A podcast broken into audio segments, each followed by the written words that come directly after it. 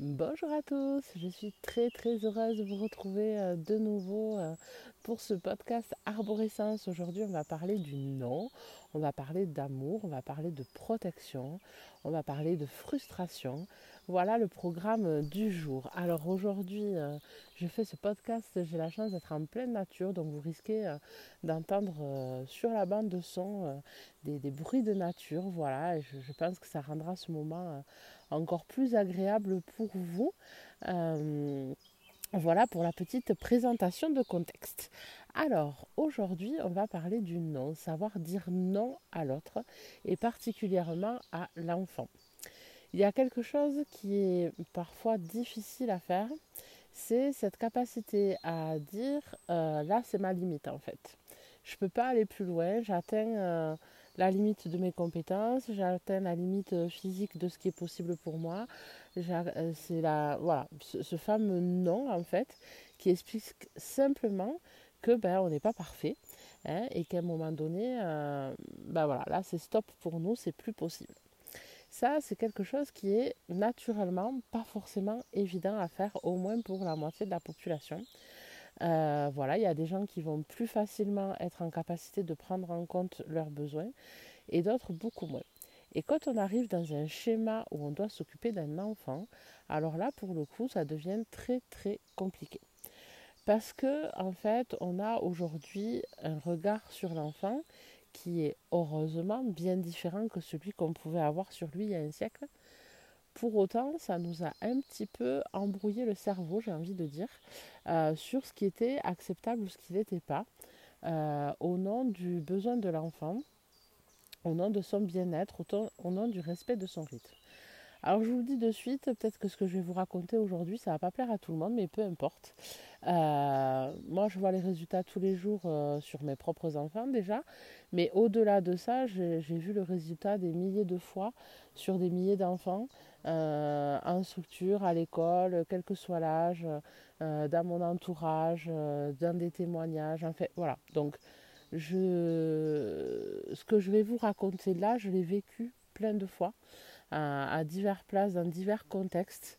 Et je vous garantis, garantis, garantis que ça fonctionne et qu'on est complètement dans euh, le besoin humain en fait, et pour l'adulte et pour euh, l'enfant qui est en face de soi, puisque là on va parler un peu plus spécifiquement de l'enfant. Pourquoi c'est important de dire non? Ben Justement par rapport à cette limite. Euh, je voulais sûrement expliquer déjà dans d'autres podcasts, l'enfant, il va vous prendre comme exemple. Si vous ne lui dites jamais non, il ne va pas pouvoir prendre l'exemple j'ai le droit de dire non. Si vous vous interdisez de dire non, si vous vous auto, vous auto flagellez en permanence en disant mais non, il faut que je fasse, euh, faut que je dise oui, il faut lui faire plaisir, après tous les petits, machin, etc. En fait, vous lui montrez que euh, on doit se sacrifier pour le plaisir et le bien-être de l'autre. Alors, je vous passe les conséquences que ça peut avoir après, notamment si on est une femme, dans tout ce qui est violence, avec les histoires de consentement, euh, oui, qui n'est pas vraiment consenti, hein, euh, voilà, et qui amène à des situations euh, qui sont, le sait, dramatiques. Mais voilà, on est l'exemple des enfants, dans tous les cas, que ce soit les nôtres ou ceux qu'on a dans son entourage, on est l'exemple. Donc, si vous ne vous autorisez pas à un moment donné à dire non, eh bien, comment voulez-vous que l'enfant apprenne que c'est possible de dire non? Et au-delà de ça, je vous dirais même non seulement c'est possible, mais c'est une nécessité. C'est une question de survie de soi-même. D'être capable de dire, oups là, là mes besoins ne sont pas respectés, c'est non. Là, je ne suis pas en capacité physique ou psychique de le faire, c'est non. Ok? Donc ça, c'est déjà hyper important. Et en plus, la deuxième chose, c'est que le nom que vous dites à l'autre va le sécuriser. Un nom que vous prononcez à un enfant va le sécuriser. Même si la première réaction en retour, ça peut être le pleur, la colère, la tristesse ou la frustration.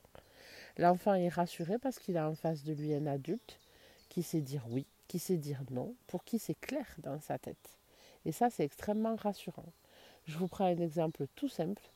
Vous devez partir en pleine mer ou en montagne. C'est un milieu que vous ne connaissez absolument pas. Si vous avez une personne qui est avec vous et qui vous dit T'as envie d'aller là-bas? Ok, vas-y, vas-y. Non, mais euh, c'est mais c'est pas grave, c'est toi qui décides, vas-y, on y va. Euh, vous, vous allez vous dire ah Ouais, mais merde, parce que moi, je sais pas ce que je fais en fait là. Donc, euh, du coup, on y va, on y va. Ouais, mais ça va avoir quoi comme conséquence? Par contre, si vous avez la personne avec vous qui vous accompagne, qui vous dit Non, ça, là, on n'y va pas. Ça, c'est dangereux, c'est hors de question. Donc, moi là, je te suis pas ici. ok, on va en pleine mer, mais ça, c'est non. Ou ok, on va en montagne, mais ça, c'est non vous allez être plus rassuré. Vous allez dire celui-là ou celle-là, elle sait ce qu'elle veut, elle tient la route. Voilà. Après, vous avez le droit de ne pas être d'accord avec elle, mais quand vous êtes en situation euh, de terre inconnue, j'ai envie de dire de mer inconnue ou autre, enfin, voyez, à un moment donné, vous allez être rassuré parce qu'en face de vous, vous avez une personne qui est capable de vous dire non. Et qui va aller au-delà de euh, l'idée de vous faire plaisir hein, et qui va d'abord jouer la sécurité. Voilà pourquoi je dis le nom est protecteur. Le nom protège celui qui l'a prononcé et il protège la personne en face en la rassurant sur sa capacité à poser les choses. La deuxième chose, c'est que dire non, c'est aimer. Aimer, c'est s'aimer soi. Je m'aime suffisamment pour me respecter et je me respecte en disant non parce que là, c'est ma limite. Et donc, je ne vais pas aller me faire du mal en fait. Ok? Et pour celui qui le reçoit, c'est pareil. C'est parce que je t'aime que je te dis non. C'est parce que je t'aime que je te laisserai pas faire n'importe quoi. C'est parce que je t'aime que je vais te protéger, que je vais éviter que tu te mettes en danger. Même si la, façon, enfin le moment de dire non n'est pas a priori un danger immédiat. C'est-à-dire que je pense que c'est assez logique, a priori, on va dire non à un enfant qui veut traverser une route sans regarder, en courant comme un fou. Quoique malheureusement, aujourd'hui, on voit beaucoup, beaucoup, beaucoup d'enfants à qui on dit rien du tout, même dans ces cas-là, euh, sous couvert d'autonomie et de bienveillance. Alors moi, je vous le dis de suite, c'est un mot qui me fait bondir. Hein. Euh, je ne supporte plus entendre partout des, des choses euh, positives, de la bienveillance. C'est juste du bon sens en fait. C'est de l'amour. D'abord, on ne peut pas éduquer avec malveillance. C'est pas de l'éducation d'être malveillant avec la personne. Euh, voilà, donc je ne vois pas pourquoi il y aurait une éducation bienveillante. Ça supposerait qu'il y a une éducation malveillante. Bon, c'est un autre débat, mais moi, c'est quelque chose qui vraiment me. Et pareil pour le positif, quoi. Ouais, moi, je fais de l'éducation positive. Ah bon, parce qu'on peut éduquer un enfant avec du négatif? Ben non, en fait, on ne l'éduque pas. On est là, d'accord, mais on ne l'éduque pas. L'éducation, au départ, c'est vraiment permettre hein, à la personne que l'on éduque, que ce soit un enfant ou un adulte, à devenir meilleur. Et ça ne peut pas se faire en étant négatif ou malveillant. C'est très clair. Ce n'est pas de l'éducation. Donc à partir de là, il n'y a pas de raison qu'il y ait une éducation bienveillante par rapport à une éducation malveillante. Il y a l'éducation, point. Et l'éducation, c'est avant tout de l'amour c'est de la protection et c'est la capacité à dire non. Il faut absolument faire la différence entre un besoin et une envie. On ne peut pas faire tout ce qu'on veut, c'est pas vrai ni en tant qu'enfant ni en tant qu'adulte. Oui, il y a des frustrations dans la vie. Alors attention, on ne va pas aller les créer exprès, hein, parce qu'il y a aussi ça que j'entends beaucoup et qui a le don de me ripiler. Oui, mais bon, ils ils sont pas en sucre, il faut bien qu'ils apprennent la vie. Il y a une façon d'apprendre la vie. C'est pas parce que tu n'es pas euh, dans un laxisme qui va dire tu fais tout ce que tu veux, tout ce que tu as envie, mon chéri, vas-y, tu te connais, tu t'aimes. Non, un enfant euh, tout petit se connaît pas, même un ado, il est encore un peu paumé. Donc non, je suis désolée, il y a des choses sur lesquelles on peut ne pas se connaître. Euh, si on est un peu logique avec soi-même, même en tant qu'adulte, des fois, on ne se connaît pas assez. Euh, voilà, dites-moi que vous n'avez jamais fait passer une envie avant votre besoin de sommeil, par exemple qui est clairement le besoin euh, fondamental que l'on fait euh, souvent passer en dernier, alors que ça devrait être notre priorité, quoi, quand on est fatigué. Donc, comment voulez-vous qu'un enfant de 18 mois, de 3 ans, de 5 ans, de 6 ans, de 10 ans soit en capacité, lui, d'être suffisamment raisonnable pour dire non, non, là j'ai sommeil, j'ai pas envie de ça. Ben non, il peut pas en fait. Donc, si c'est pas vous qui le faites, lui, il va pas pouvoir le faire tout seul et c'est normal, c'est pas son rôle d'enfant. Par contre, je suis absolument pour une, euh, une éducation horizontale, c'est-à-dire qu'on est un individu face à un individu. Il n'y a pas un individu meilleur que l'autre. On n'est pas meilleur que l'enfant. Et l'enfant ne serait pas moindre que nous parce qu'on est adulte. OK? Par contre, la différence fondamentale qui est entre nous et l'enfant, c'est que nous, on en a la responsabilité. Et c'est juste parce qu'on est responsable de l'enfant tant qu'il puisse l'être pour lui-même que euh, du coup, c'est nous qui avons le dernier mot. Et ça aussi, c'est extrêmement important. Je vais laisser passer la voiture. Donc, dire non, c'est aimer l'enfant. C'est lui montrer qu'à un moment donné, on ne peut pas faire tout ce qu'on a envie. Il faut faire passer ses besoins avant ses envies. Les besoins fondamentaux, évidemment, sinon ce n'est pas du besoin. Hein? Et puis après, il y a les réalités de la vie on a le droit, nous, en tant que parents, d'être fatigués, de ne pas pouvoir accéder à la demande de l'enfant, même si elle pourrait être légitime. Et là, on rentre dans la frustration naturelle de la vie. Vous, en tant qu'adulte, vous avez parfois besoin de choses auxquelles vous ne pouvez pas accéder pour X ou X raisons. Et il faut bien que vous trouviez une solution. Et c'est normal, parce que les êtres humains sont des êtres sociaux et que vivre en collectivité suppose à un moment donné d'aller faire des concessions sur des choses.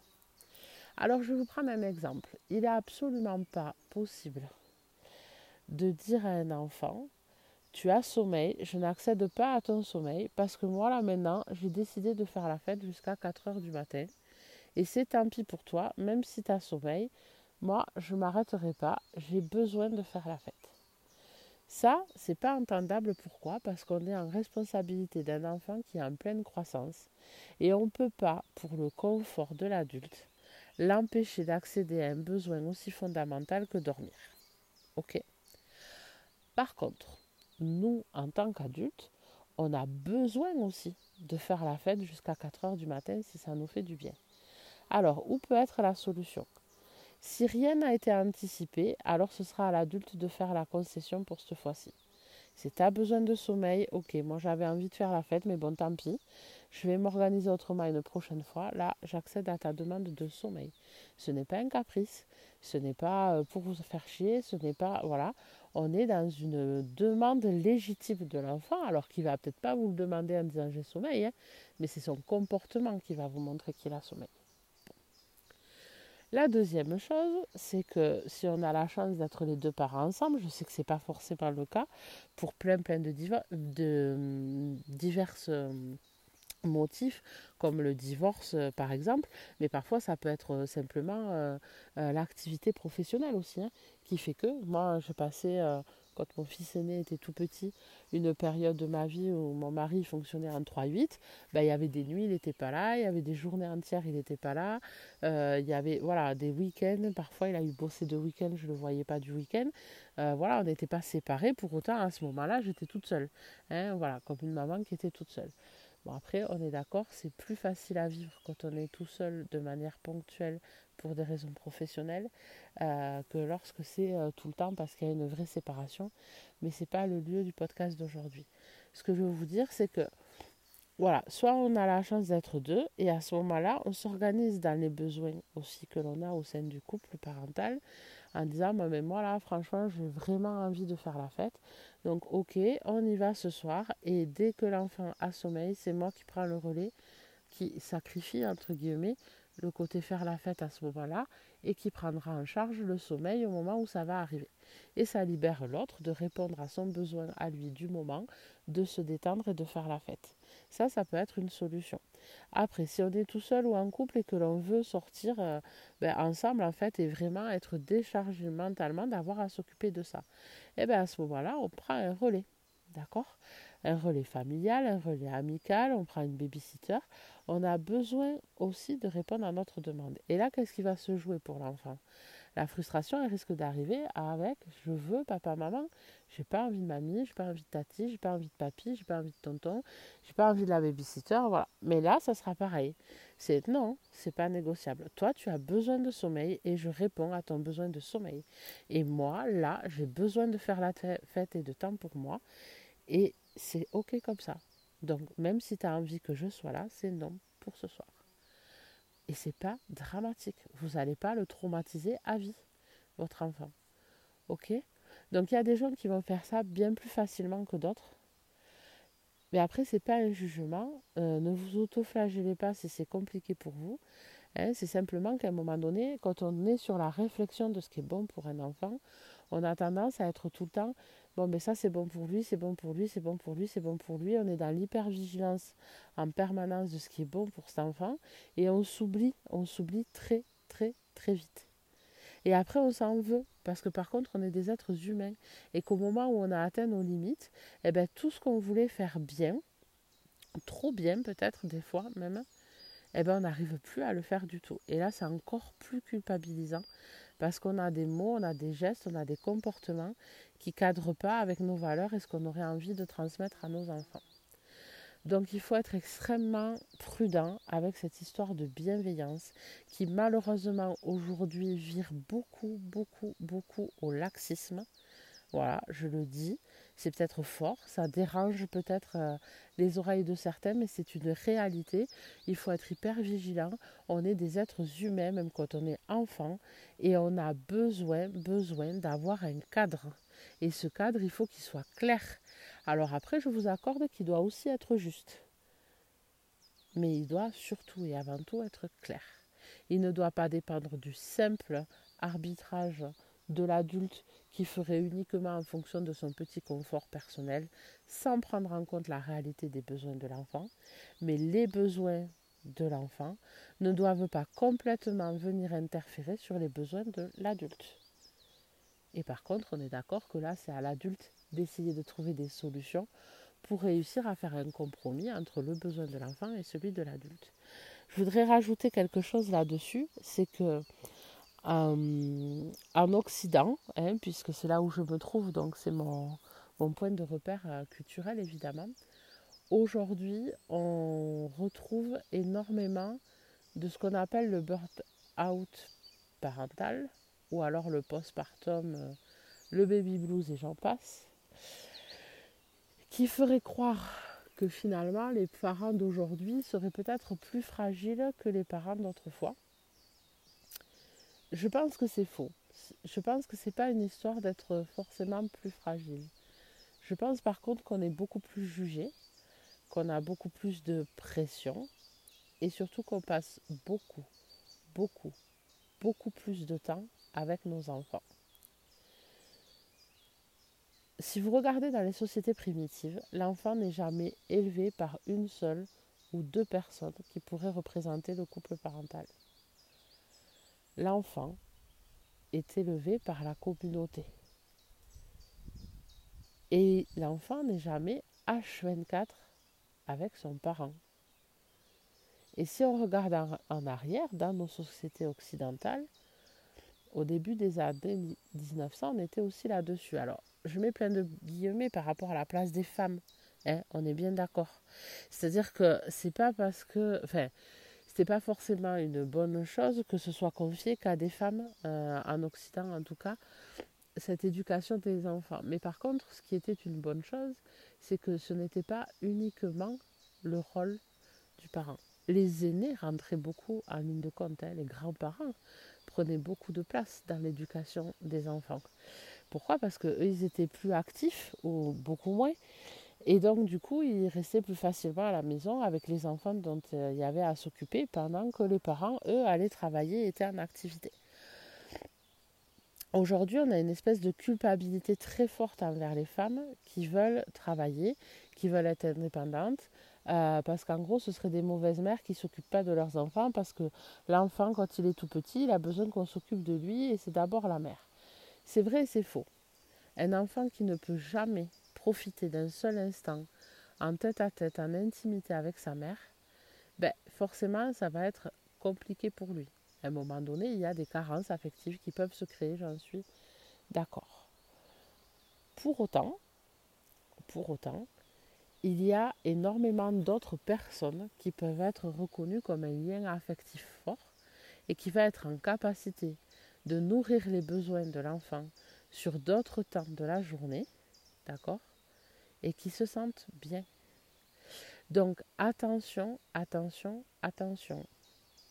hein, à ce qui pourrait être porté comme culpabilité. Et voilà pourquoi on est extrêmement euh, embrouillé dans nos têtes sur euh, dire oui, dire non, ou poser la limite, qu'est-ce qui est. Voilà. Donc on en revient à la posture dont j'ai parlé plusieurs fois. C'est vraiment notre posture à nous, être clair avec nos besoins à nous, être clair avec ce qu'on a envie vraiment, hein, qui va nous permettre de mettre en place tout un tas de choses euh, qui va répondre au mieux aux besoins de l'enfant, mais sans nier nos propres besoins. Et c'est là où le non intervient. Le non, il est protecteur. C'est non, je ne serai pas une maman qui va rester H24 à la maison parce que j'en ai pas envie. Ou à l'inverse, ça peut être non, je ne serai pas une maman qui travaille parce que je le vivrai trop mal de ne pas vivre les trois premières années de ma vie. De ma vie, de la vie de l'enfant. Vous voyez le lapsus? C'est rigolo. Euh, ouais, donc voyez ce que je veux dire? Donc ce non, ce n'est que de l'amour et de la protection. C'est s'aimer soi-même, c'est se protéger soi-même, c'est aimer l'autre et le protéger aussi. Comment vous le protégez quand vous lui dites non, je ne serai pas une maman qui va te garder à 24 Vous le protégez de tous les comportements qui pourraient lui faire croire que si vous n'êtes pas bien, ça va être de sa faute à lui. Parce que si lui, il n'était pas là, eh bien moi, je pourrais aller bosser, quoi. Donc quand vous dites non, vous le protégez d'aller lui faire porter quelque chose qui n'est pas de sa responsabilité. Et donc vous l'aimez? C'est parce que je t'aime, mon enfant. Parce que je t'aime, mon fils. C'est parce que je t'aime, ma fille. Que je ne veux pas te faire porter quelque chose qui ne t'appartient pas. Hein? Donc quand je vous parle de ce fameux non, c'est bien au-delà de simples euh, non, euh, comment dire, non, tu mangeras pas cette glace, ou non, tu mangeras pas la crème au chocolat, mais bref, etc. Mais ça commence par des petites choses comme ça. Hein, c'est que globalement, il faut bien se connaître, il faut savoir ce que l'on veut, où sont les limites. Voilà, il faut avoir conscience de quels sont les besoins des enfants, parce qu'ils ont des besoins physiologiques, ils ont des besoins psychiques. Hein, et il ne faut pas non plus, au prétexte de nos besoins à nous, leur renvoyer en systématique euh, des consignes qui ne seraient pas claires, des noms injustifiés, des cadres flottants qui n'ont ni queue ni tête parce que c'est juste le bon vouloir de l'adulte sans rien prendre en compte de ce dont il a besoin. Donc ça, c'est pas possible non plus, c'est vraiment un équilibre à trouver. C'est quelque chose que j'accompagne énormément, énormément, énormément en coaching. Et à partir du moment où vous avez trouvé ça en vous, ce que vous voulez vraiment, comment vous voulez faire passer les choses, comment on s'organise pour qu'au quotidien, on n'ait pas à réfléchir toutes les minutes, qu'on rentre dans quelque chose de naturel et de spontané, parce que c'est ça le but. Hein, là, on vient de le décortiquer, on vient de l'analyser un peu, on vient de lui donner un côté abstrait de notion, mais l'idée, c'est qu'après, au quotidien, ça puisse se passer de manière très, très naturelle, que vous ayez des tilts, des réponses assez précises, que ça se fasse naturellement. Le but, c'est que ça arrête de vous prendre la tête, hein, parce que quand c'est une difficulté, c'est que ça vous prend la tête tous les jours. Donc ça, c'est des choses qu'on travaille énormément, énormément dans le coaching. Je vous garantis que ça fonctionne.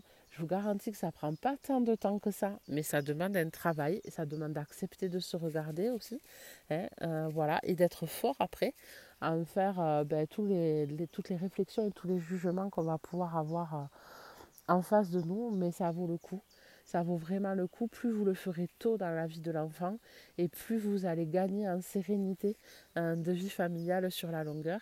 Et par contre, il n'est jamais trop tard. Il n'est jamais trop tard, même si vous avez des enfants grands aujourd'hui, même si vous avez des enfants ados. J'ai envie de dire même sur des enfants adultes, ça fonctionne. Ça fonctionne dans tous les cas. C'est vraiment une histoire de posture. Et une fois que vous avez trouvé la vôtre, parce qu'on est tous différents, une fois que vous avez trouvé la vôtre, alors là, c'est bingo et c'est que du bonheur. J'espère que vous aurez bien compris ce que je mets derrière ce nom, ce nom salvateur. Je le redis une dernière fois, ce nom qui protège, ce nom qui est de l'amour pur pour vous et pour les autres. Je vous souhaite une très belle journée et je vous dis à la semaine prochaine. Bye